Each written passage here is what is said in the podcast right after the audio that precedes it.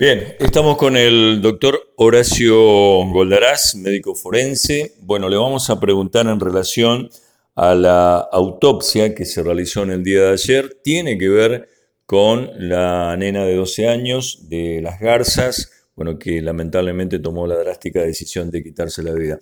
Doctor, ¿qué es lo que podemos informar en relación a la autopsia? ¿Qué tal? ¿Cómo le va? Buen día. ¿Qué tal? Buen día, ¿cómo te va?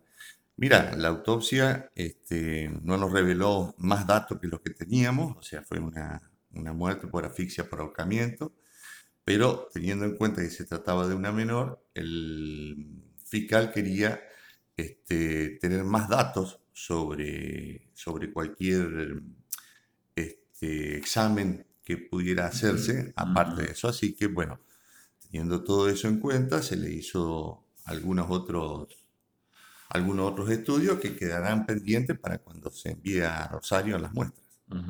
Bueno, lo claro y concreto entonces que la muerte se dio por eh, ahorcamiento. Sí, sí, sí, una asfixia por ahorcamiento. Sí, sí, no hay, no hay duda de eso.